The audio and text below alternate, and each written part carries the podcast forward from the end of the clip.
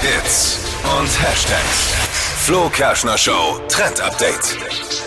Ich freue mich, das Klappfahrrad feiert gerade sein Comeback. Lange Zeit ja als hässlicher Drahtesel, altbacken abgestempelt. Meine Mama hatte in den 80ern auch so ein ganz fieses, gruseliges Teil.